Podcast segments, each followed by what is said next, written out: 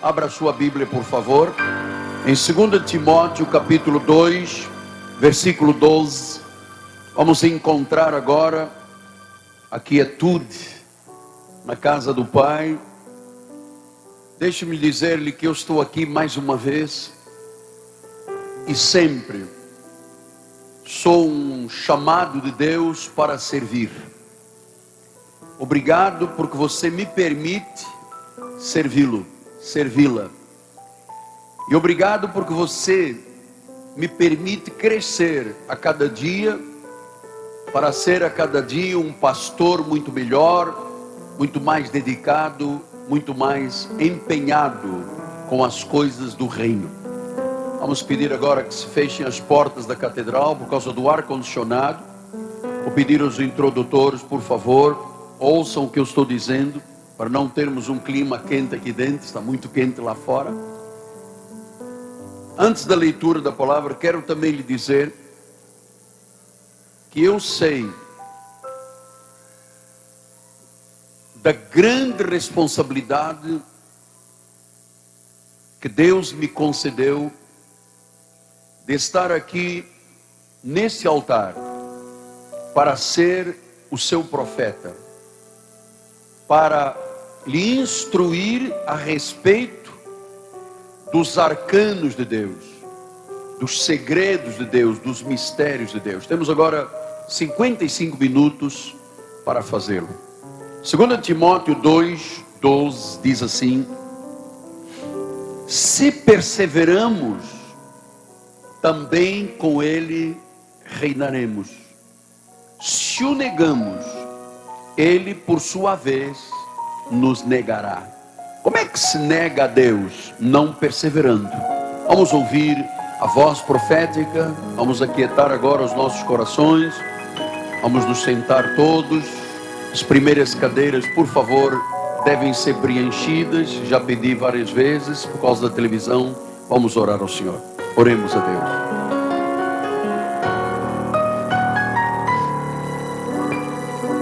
Senhor Jesus, as sortes foram lançadas. Aqui está a tua igreja, a tua noiva, o teu povo. E aqui estão famílias que aqui vieram atraídas pelo Espírito Santo, movidas de um desejo sincero, profundo, intenso de conhecer a respeito do seu futuro. Porque nós não andamos segundo o homem, nós não consultamos cartas, nós não vamos a cartomanta ou aos búzios. Nós temos na palavra a bússola. E é em cima desta palavra que vamos agora ouvir o Espírito Santo de Deus falar à igreja. Queremos aprender a não te negar, porque a Bíblia diz que aquele que te nega, tu negas, mas o que persevera acaba por reinar. Fala-nos, ó oh Deus, em nome de Jesus, e o povo do Senhor diga amém, amém e amém. Muito obrigado, meu bispo. Meus amados irmãos, minha família preciosa, eleitos de Deus, pedras que vivem, santos, aqueles que fazem parte e são o selo do meu apostolado, aqueles a quem Deus chama minha amada, povo do Senhor, meus filhos em Cristo Jesus. Vivemos o mês de dezembro como o coroar de todos os esforços. Meus irmãos, dia a dia de dezembro, eu ouvi as coisas mais fantásticas que poderia ter ouvido de milagres, de prodígios, de sinais, de maravilhas que Deus fez na vida de muitas pessoas. Então, no domingo próximo passado, nós fizemos um balanço você que esteve aqui na igreja, o Senhor me encorajou a ensinar a igreja a fazer um balanço. Às vezes, pensamentos que se instalam na mente e que não são parte das promessas de Deus. Aprendemos então a alinhar a vida com a palavra, porque daqui a uma hora e 45 minutos chegará o ano de 2014. Deus, o Senhor Jesus Cristo, está no controle absoluto desta igreja e das famílias desta igreja. Queria começar por lhe dizer isto, porque há algumas pessoas aqui que estão ansiosas, preocupadas, angustiadas.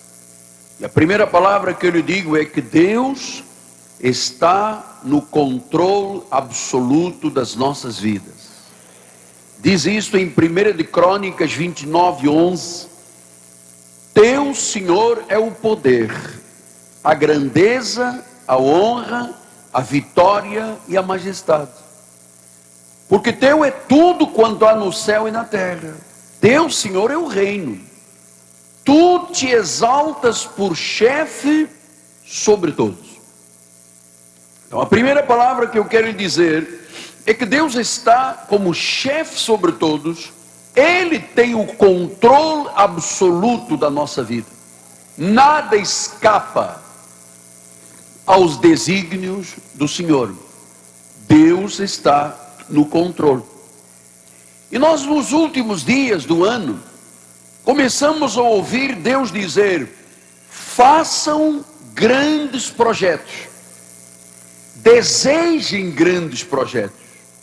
Porque quando você começa a fazer um grande projeto, você tem que saber que foi Deus que colocou esse grande projeto na tua vida.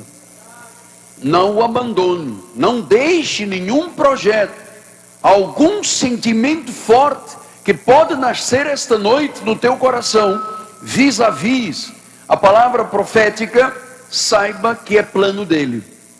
Provérbios 19, 21 disse: Muitos propósitos há no coração do homem, mas o desígnio do Senhor, o que Deus estabelecer, é isso que vai permanecer. Não é o mundo, não é o diabo, não é o homem, é Deus. O desígnio do Senhor, o que Deus estabelecer, diga o desígnio do Senhor permanecerá. Então disse o sábio em Provérbios 16:1 o coração do homem pode fazer planos, mas a resposta certa dos lábios vem do Senhor.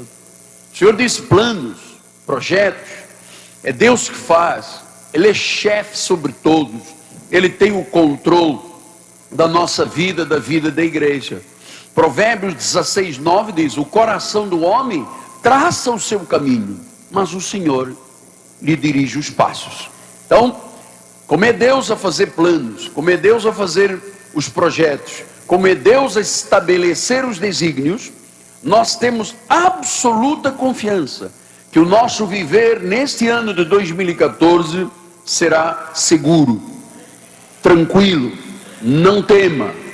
Deus é o chefe sobre tudo e sobre todos. Mas apóstolo, a despeito da profecia que Deus me deu sobre grandes conquistas em 2013, eu enfrentei lutas, eu também. Pastor, eu enfrentei dificuldades, eu também. Pastor, eu vi adversidades, eu também. Pastor, os ventos sopraram, eu também. Eu vi o fogo à minha volta, eu também. Mas ouça, o fogo não nos queimou, o vento não nos derrubou e a água não nos submergiu. Deus é conosco. Deus é parte disso tudo que está acontecendo na nossa vida. 1 de Pedro 1, 6 e 7, ele diz: Nisso exultais, embora no presente, por breve tempo, se necessário, sejais contristados por várias provações. Vou pedir, por favor, os irmãos, fechem a porta da catedral, por gentileza, os irmãos estão conversando lá. Então ele disse: às vezes você passa por provações, não há como, não há como evitar isso aqui. E ele disse: Para que uma vez confirmado o valor da vossa fé, Uma vez que você veja o que, significa a fé na vida de uma pessoa, muito mais precioso do que o ouro perecível, mesmo apurado por fogo. Eu sei que muitos aqui passaram pelo fogo, mas a nossa vida redundou em louvor, glória, honra na revelação de Jesus Cristo. Diga amém por isso. Diga amém por isso. Glória a Deus. Aliás, Paulo, na revelação da graça, nos ensinou, dizendo em 2 Coríntios 4, 16 e 17: Por isso não desanimamos.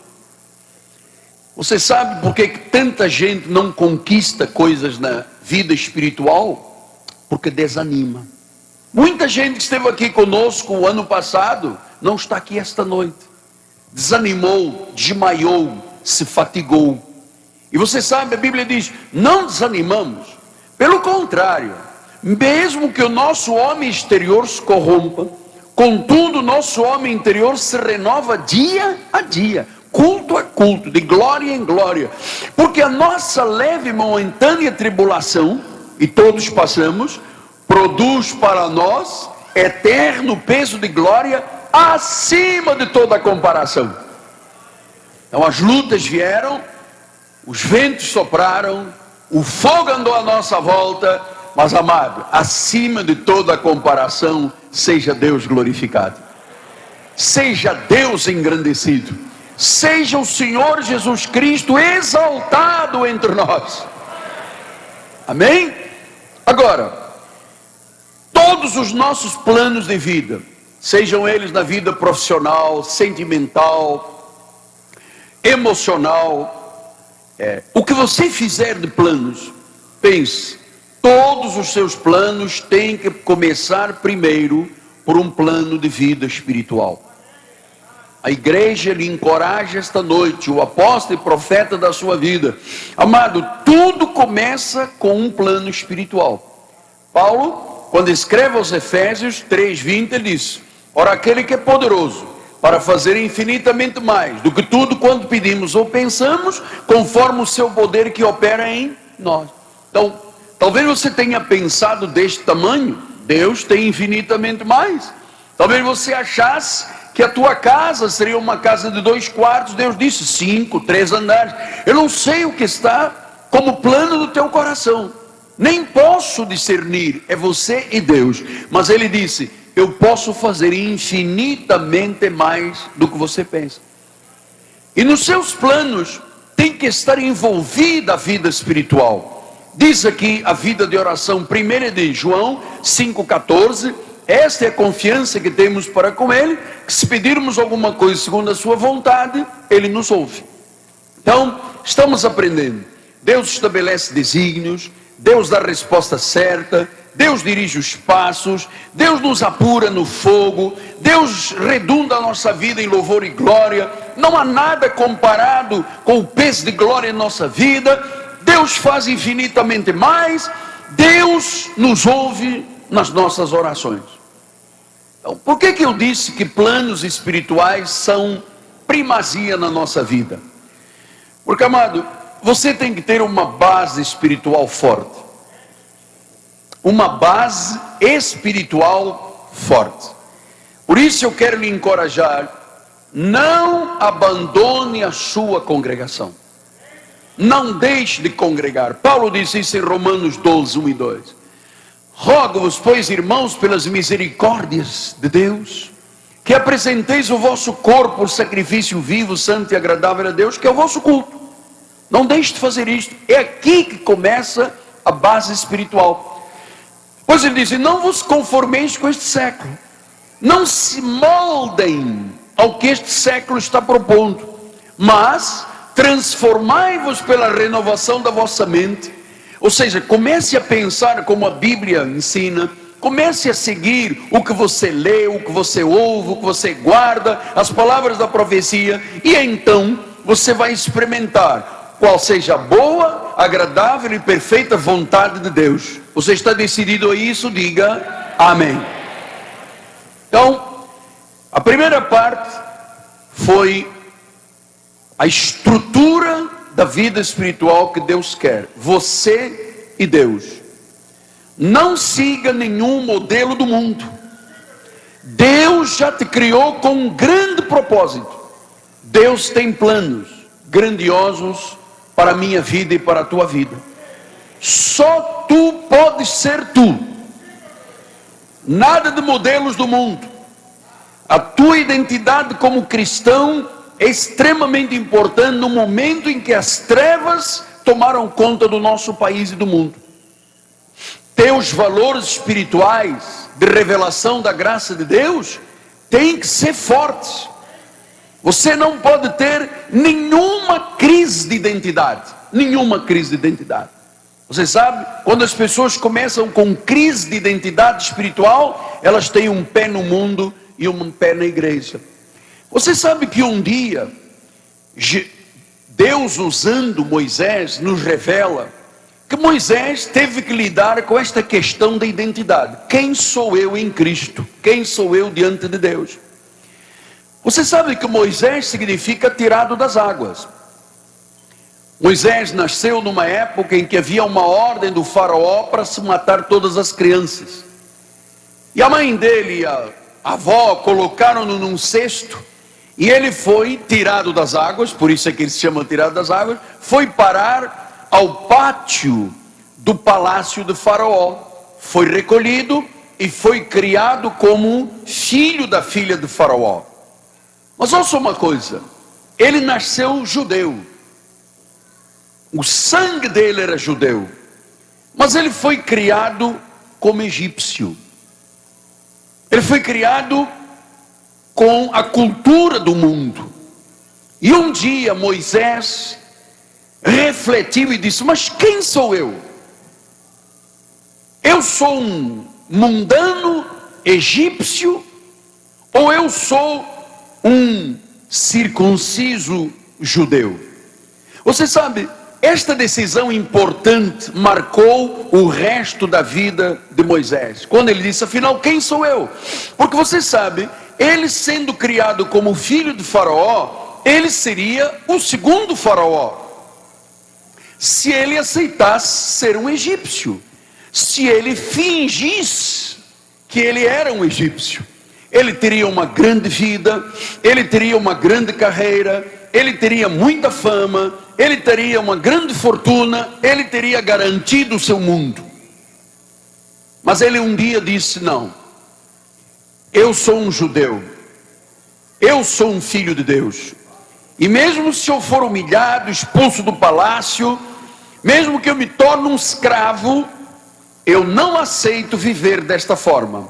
E ele tomou uma decisão que teria implicações para os próximos 80 anos da sua vida. Em Hebreus 11, 24, o Senhor disse: Pela fé, Moisés quando já homem feito, recusou ser chamado filho da filha de Faraó. Olha que momento dramático na vida de um homem. De um lado, a faustosidade do palácio, a riqueza, a carreira e o trono. Do outro lado, Deus. E diz que ele recusou, ele rechaçou, ele negou ele, ele não queria nenhum vínculo com o mundo egípcio. Ele se negou a viver uma vida de mentira. E por essa decisão, os próximos 80 anos da sua vida foram o que você conhece do maior líder da história, que Deus falava com ele face a face a vida do Moisés. Ele não queria viver uma vida de mentira. Meu amado, minha amada, família de Deus, senhor, senhora, abençoado, recuse-se, rechace, negue, desvincule-se de todos os valores deste mundo. Você não tem uma chamada para viver uma vida de mentira. Você tem uma chamada para viver uma vida santa, uma vida poderosa Afinal, você nasceu de uma semente incorruptível. Você sabe que você foi chamado para obedecer a Deus.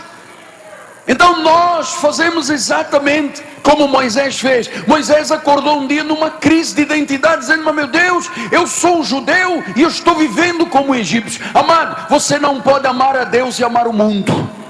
Você se amar o mundo, você é inimigo de Deus. Você tem que esta noite fazer um pacto, uma aliança um voto a Deus: Senhor, eu sou da incircuncisão, eu sou da graça de Deus, eu não tenho nada a ver com a lei, eu não tenho nada a ver com o mundo, e eu recuso viver uma vida de mentira. Essa decisão marcará o resto da tua vida. Recusas em 2014 a aceitar o mundo os valores do mundo. Não aceite viver uma vida de mentira. É você e Deus. Eu decidi isto há 38 anos.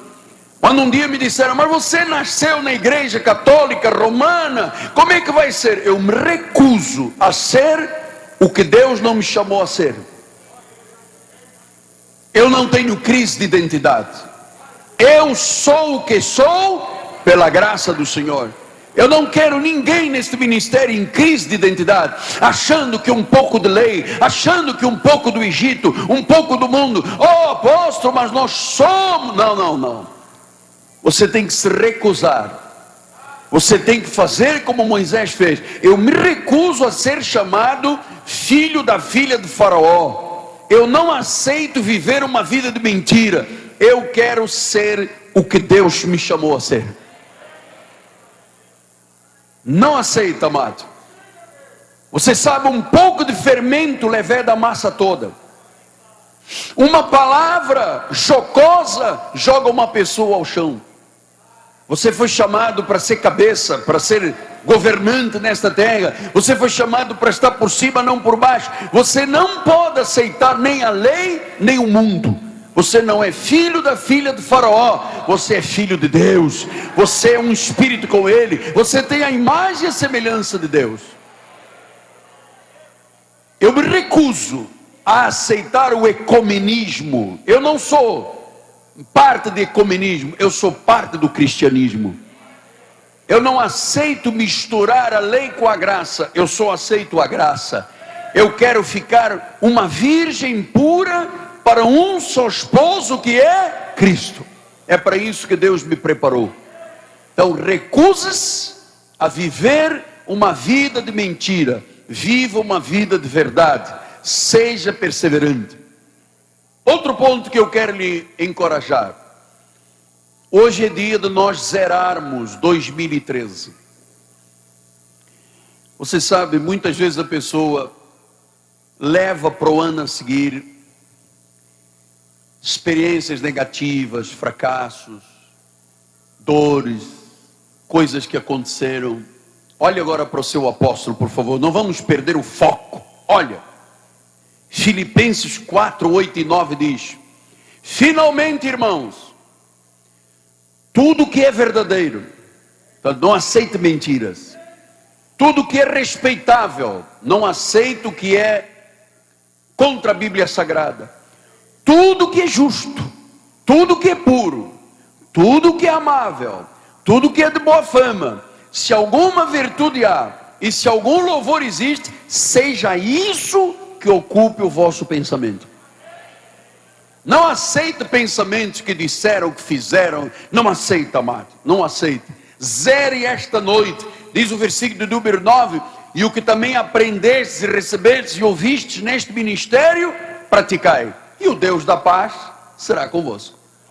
Então vamos zerar 2013. Daqui a uma hora e meia não existe mais 2013. Pastor, vamos começar agora a pensar em 2014? Vamos lá. Porque Paulo disse aos Filipenses, Filipenses 3,13 disse: Irmãos, quanto a mim não julgo ao vê-lo alcançado, mas uma coisa eu faço, esquecendo-me das coisas que para trás ficam, avanço para as que estão diante de mim. Então, amado, não leve nada de negativo do ano 2013. Está chegando 2014.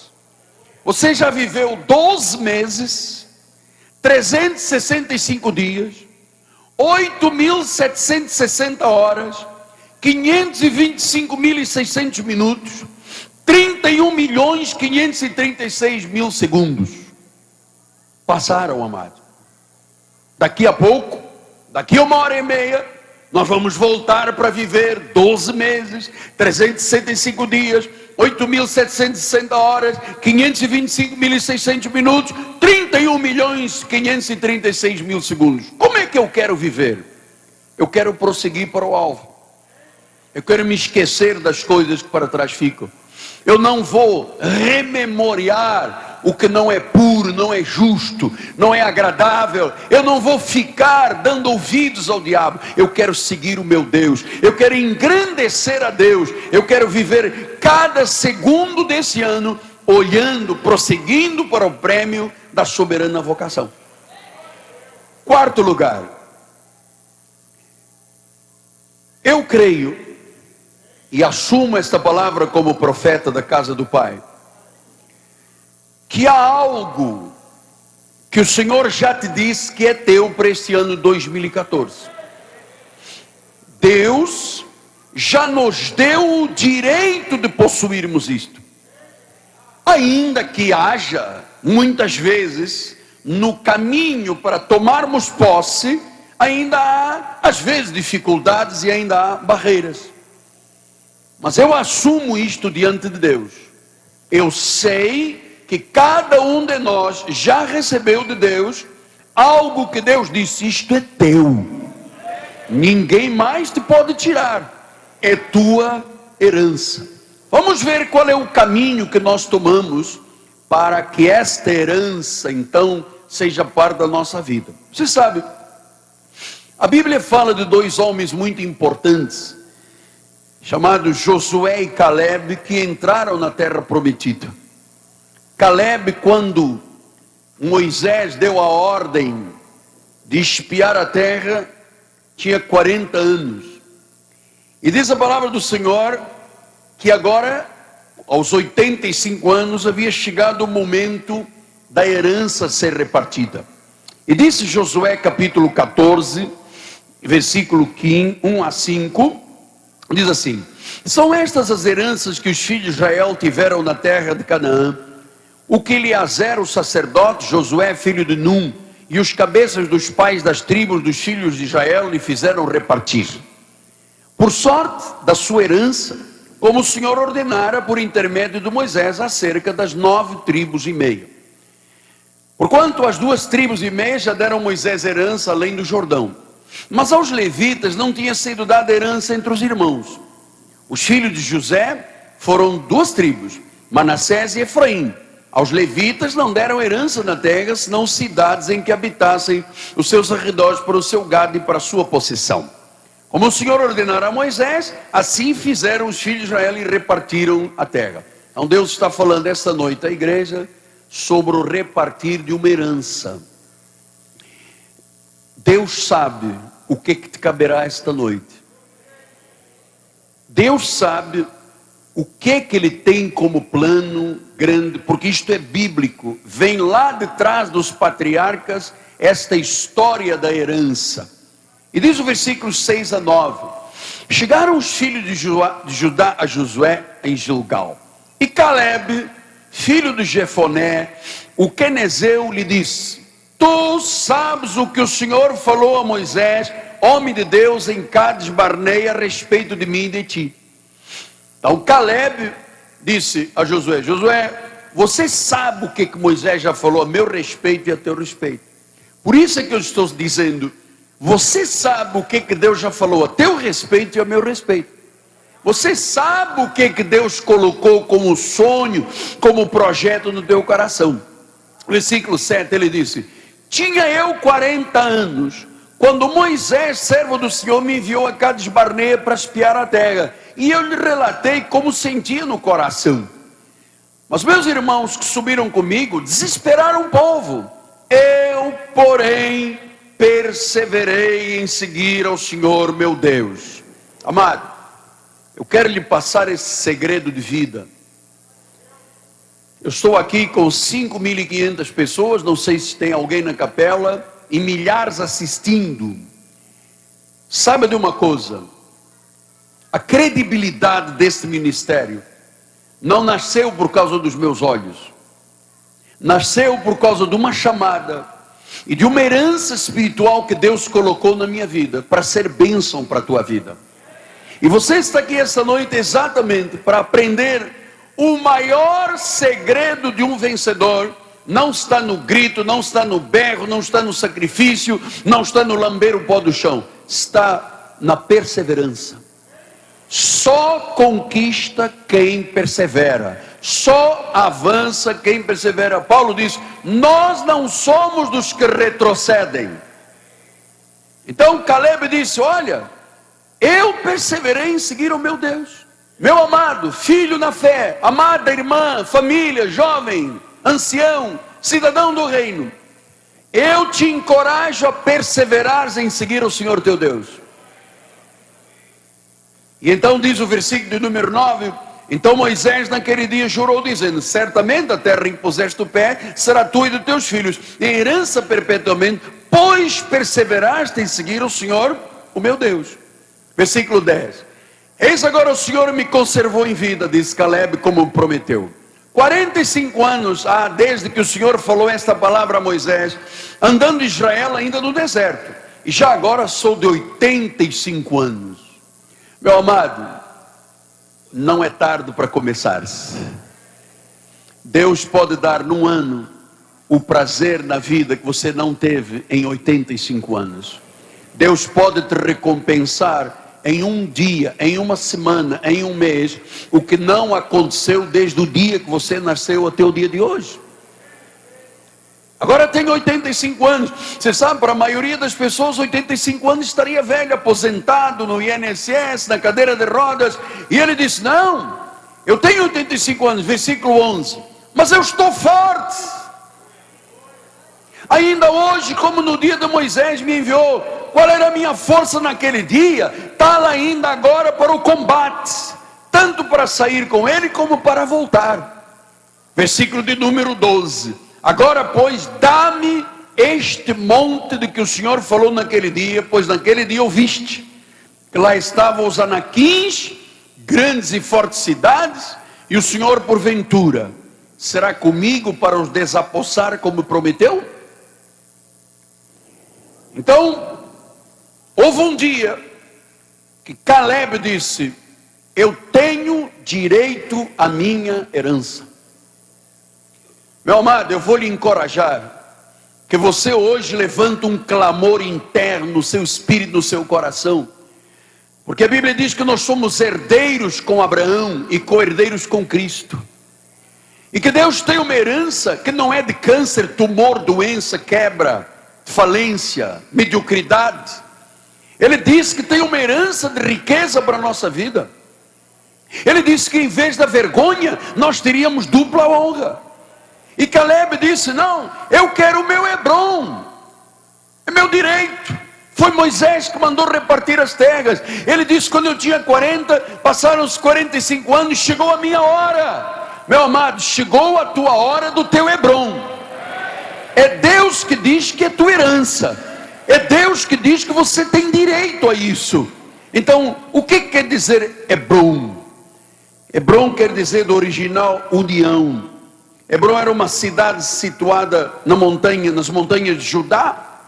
E Caleb disse: Cada um repartiu, cada um recebeu a sua parte, a minha está lá. Eu quero, é meu direito. Eu fui um homem fiel a Deus, eu fui um espia, eu andei pelo deserto, agora cheguei à minha idade de 85 anos, eu quero a minha parte, eu tenho a minha herança, eu tenho o meu direito. Eu quero que você tenha esta coragem esta noite. Eu quero que você tenha coragem de dizer a Deus: Senhor, tu não me chamaste para eu perder, para eu passar por vergonha, para eu ser humilhado nesta terra. Tu me chamaste para ser cabeça, tu me chamaste para viver o melhor desta terra. Eu quero ter o direito ao meu Hebron. Eu quero ter esta minha união, esta minha união com Deus, a união da família, a união com o projeto da casa própria, o projeto empresarial. Você tem direito a ter o teu Hebron, já está determinado por Deus. Diga amém. Amém. Amém. Amém. Então, Deixe-me dizer-lhe uma coisa importante. Diz que naquela terra estavam anaquins grandes e fortes. Pastor, quem são os anaquins grandes, gigantes? Eram aquele povo que amedrontaram os dez espias, que o bispo Marlos Brandão, Galvão nos trouxe aqui o ensinamento na quinta-feira das noites maravilhosas. Josué e Caleb, quando viram a terra, viram com os mesmos olhos físicos dos outros dez. Mas os dez não tinham confiança em Deus. Os dez não acreditaram na promessa. Os dez acharam que era terra demais para o caminhão deles. E quando voltaram, disseram: Olha, eles são grandes, eles são gigantes, eles são os anaquins, eles são os filhos dos filisteus. Nós somos como gafanhotos, eles vão nos comer. E Josué e Caleb disse: Não, senhor. Disseram: Não, senhora. Deus disse que nós íamos entrar lá, nós vamos entrar. E nós vamos comê-los como pão. Então, o que, que o Espírito está dizendo à igreja? Caleb não temeu, nem temeria agora com 85 anos. E ele disse: Oh, porventura será Deus comigo para os desapossar, como prometeu? Amado, Deus não é homem para prometer e não cumprir, amado. Deus não é homem para mentir como o filho do homem mente. Então, o que que Caleb diz? Caleb se agarrou às promessas de Deus. Caleb se agarrou à profecia de Deus. Caleb foi lá e disse: "Não, Deus está comigo". E Deus vai desapossar. Amado, eu vou lhe dizer uma coisa. Esta foi uma declaração de fé e de certeza que Caleb fez. Você esta noite tem que saber que em todos os caminhos da vida, por o que você quiser, você vai ter Enaquins.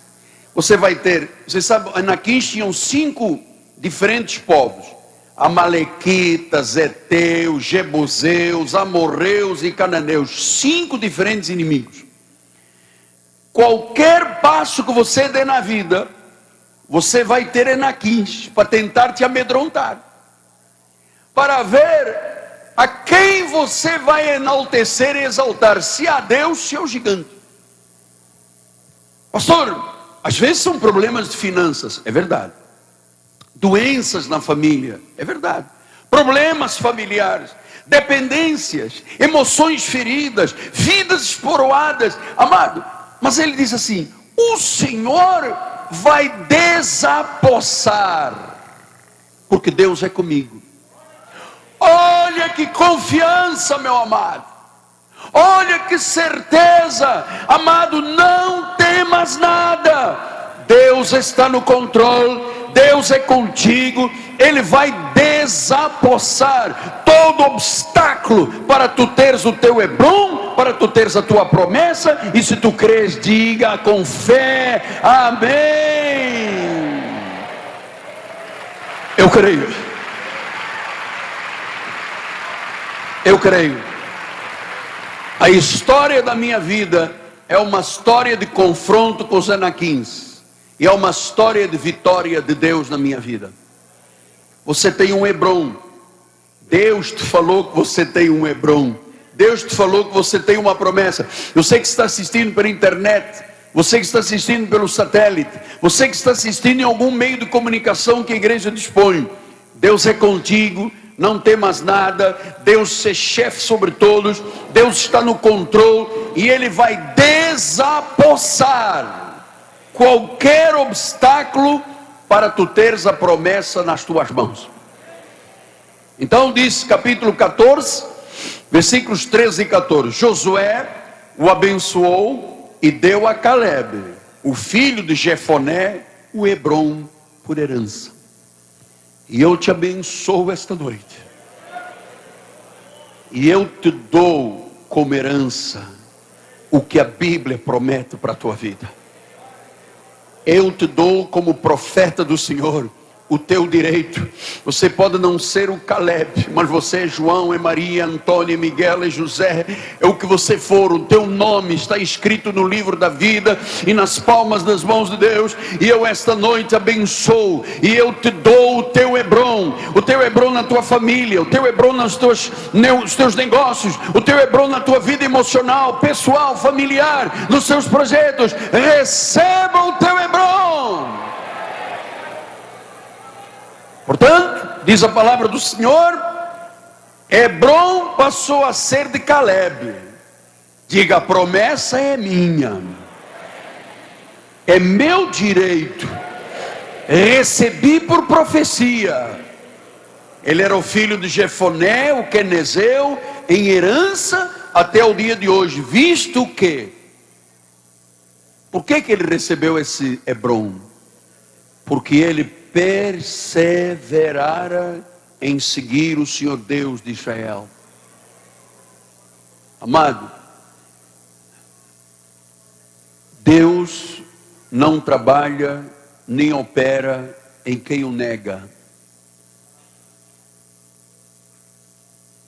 Deus não se faz forte, se o teu coração não for inteiramente dele. Você não teria o direito de dizer: O meu Hebron, se você não perseverar. Eu vou lhe dizer um fato que te assustará, mas que é verdade. 75% do povo de Deus do mundo não persevera. Um a cada três cristãos do mundo crentes em Jesus se desviou neste ano de 2013. Dizem as estatísticas do grande central, a grande central de pesquisa de George Barney. Um em cada três está desviado. 75% não são perseverantes. Então diz que o Hebron veio porque ele perseverou. Meu amado, se eu posso deixar um legado para a tua vida, para a tua família, seja perseverante. Não abandone o que você vai receber hoje de Deus. Muita gente começa, final do ano, dizendo: Senhor, eu te prometo, eu te prometo, eu te prometo. Três dias depois, dizem as estatísticas, 95% não sabe o que prometeu a Deus, não persevera. Você sabe que nós estamos numa grande corrida, e é preciso perseverança, é preciso que você se recuse a viver uma vida de mentira nunca mais.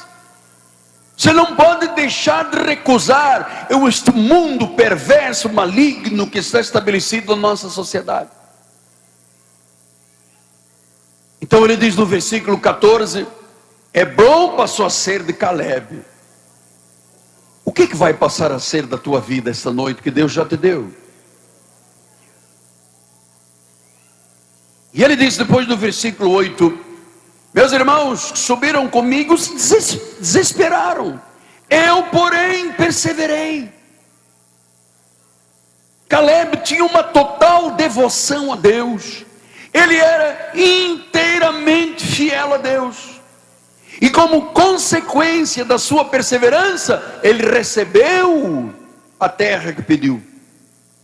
Amados filhos, todos os fiéis são recompensados em vida em 2014, tu receberás o que Ele preparou para a tua vida. Se tu colocares tua vida inteiramente na esperança das promessas, tu não perderás nada. E diz o versículo 15: Dantes, o nome de Hebron era Kiriat Arba. Este Arba foi o maior homem entre os anaquins, era o maior gigante mas Deus o arrancou, Deus o desapossou. E eu sei, amado, que neste momento há causas na justiça que Deus está desapossando. Há projetos que estão engavetados que Deus diz: saia, deixe o meu filho passar. O maior deles era Arbá. Arbá era o grande inimigo. Arbá era o maior Anakim. Deus arrancou o maior inimigo e diz que a terra repousou da guerra. Então hoje, qual é o teu maior inimigo? Às vezes é um sentimento de medo. Às vezes é um sentimento de covardia. Às vezes é um pensamento intenso de abandonares a tua família, de abandonares o rio, de abandonares a igreja. Há certamente um arbar sempre no nosso caminho. Mas Deus, esta noite, quando faltam uma hora e cinco minutos para o acaso, o caso de 2013 e 2014 aparecerá, tu não podes nem entrarás em 2014 com um arba, o maior anaquim. Deus hoje disse: Eu o arranco e tu repousarás da guerra. Então, meu amado, repouso e paz para a tua vida. Vou lhe dizer, acabou a guerra que você tinha, estava lutando. Como é que vai ser o meu futuro? E o meu emprego? E o meu trabalho? Chegou o teu Hebron amado. Repouso. Ele te liberta desse arbar, desses conflitos, dessas ansiedades. Acabaram as peregrinações e lutas, há um repouso. Fim de conflitos e hostilidades. Deus expulsou os cananeus da tua vida. Deus desapossou aquilo que te intimidava. Porque há coisas que nos tentam intimidar, amado. Deus deu descanso esta noite para as lutas terrenas, porque Deus tem algo maior. Deus tem um Herbon, Hebron, e Deus tem paz. Deus disse repouso da guerra. Diga, eu recebo essa palavra. E Deus quer que finalmente tu reines e caminhamos agora para a palavra profética. Deixe-me dizer-lhe como começou isto, você que não me ouviu comentar durante a semana. Em 2 de Timóteo 2,12 disse: Se perseveramos, com ele reinaremos. A angústia do meu coração, todos os finais de ano, você pode imaginar. Estou nisso há 38 anos. Senhor, o que tu queres? Senhor, qual é a palavra? Senhor, qual é a profecia? O que que essas famílias poderão se agarrar como âncora da sua alma? E Deus disse: Miguel, se perseverarmos. Lembre-se que Caleb só tomou posse do seu Hebron porque ele perseverou. Não há vencedor que desmaia que se fatiga, que dá as costas a Deus. Não há. Eu só posso ser o seu pastor e o seu profeta, porque há 38 anos eu coloquei a mão no arado e ninguém nunca me viu desanimado. Me viram em lutas, me viram passando por rusgas, por problemas, mas atirando a toalha, eu não atirarei nunca. Eu sou perseverante. Então, o Senhor disse: se perseverarmos, com Ele reinaremos. E você sabe que naquela hora em que o Espírito Santo começou a me dar a palavra, eu já lhe falei aqui, como se uma mão se estendesse para mim e uma grande coroa, uma grande coroa. E Deus disse: Miguel Ângelo, esta coroa é o teu direito de reinar. Coroa significa reino, significa autoridade, significa governo, significa conquista. Amados, esta coroa os reis da terra têm. Elizabeth II da Inglaterra tem uma coroa destas. O rei Juan Carlos da Espanha tem uma coroa. O rei da Suécia tem, os reis africanos todos têm, mas eles são investidos de uma autoridade humana. Aquele que pela fé esta noite, Deus conceder e colocar essa coroa pela fé na tua cabeça, amado. A autoridade que estará sobre a tua vida não é uma autoridade humana é do Rei de Reis, Senhor de Senhores, daquele que tem o governo da igreja, aquele que ressuscitou de entre os mortos. Ele disse: Miguel, diga à igreja que essa coroa de governo é o direito que eu te dou e dou a toda a minha igreja. Todos aqueles que eu chamei, todos aqueles que eu atraí, todos aqueles que eu lavei no meu sangue, todos aqueles que são meus eternamente. Então, meu amado, vamos perseverar na fé, porque há uma recompensa dia a dia, dia a dia, há um Hebron, há uma conquista. Meu amado, se você for perseverante, se você for fiel, Ele será contigo em todas as questões, em todas as situações, na tua vida diária. Deus é fiel, Deus vai cumprir as suas promessas. Nós somos o corpo de Cristo, nós temos a autoridade do Senhor, Deus está no controle, Deus tem a bênção, Deus é vitorioso e Ele quer que a sua igreja reine. Se perseverarmos com Ele, com Ele, não é com o mundo, não é com este século, não é com o Faraó, não é com Anakim, é com Deus. Com Ele reinaremos. Então, meu amado, viva 2014 de forma distinta. Não aceite heresias, não aceite enganos, não aceite propostas de desviar não se desvie da verdade, porque o mundo está em apostasia. O mundo está em apostasia. Um em cada três cristãos estão desviados nesta hora no mundo inteiro. 75% das pessoas não conseguem perseverar. O mundo está em apostasia, mas você segue o evangelho apostólico. Deus agiu no passado com Caleb.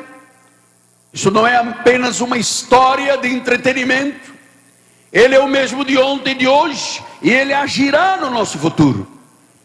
Por Jesus ser quem é, o Deus que deve ser adorado, o Senhor que deve ser honrado e glorificado. Ele é o único Deus, ele é o verdadeiro Deus. Ele é o planejador, ele é o sustentador ele deve ser obedecido. Receba esta palavra. Se você for perseverante, com ele, com ele reinarás. Confie nos caminhos perfeitos de Deus. Ele é um Deus vivo. E a igreja é o repositório inabalável da verdade. Amado, tu tens experiência cristã. Tu tens comunhão com Deus tu tens uma vida em Cristo, tu tens conhecimento da verdade, tu tens uma fé genuína. Agora, o Senhor diz: se você perseverar, você vai reinar com Ele, você vai conquistar com Ele. Perseverança nos próximos 12 meses, nos próximos 365 dias, nas próximas 8.700 horas, nos próximos 5.000 525.600 minutos, nos próximos 31 milhões 536 segundos, seja perseverante. E dia após dia, o Senhor arrancará os anaquins da tua vida, o Senhor desapossará os obstáculos e tu terás direito ao teu Hebron. Amado, se você perseverar, você vai reinar com Ele. Se com Ele perseveramos, com Ele reinaremos. Diga, eu vou perseverar. Já estou reinando. A minha fé me diz que eu sou cabeça, não sou cauda, estou por cima, nunca por baixo, terei para emprestar, não tomarei emprestado, sou o que a Bíblia diz que sou, me recuso a viver como homem do mundo, me recuso a servir como escândalo a esta sociedade, sou de Jesus e com Jesus viverei 2014 o resto da minha vida. Tomo posse agora, tomo posse agora, diga, tomo posse agora do meu Hebron, da minha promessa, do meu direito, pois eu sou perseverante e com ele eu reinarei. Assim seja, assim disse o Senhor.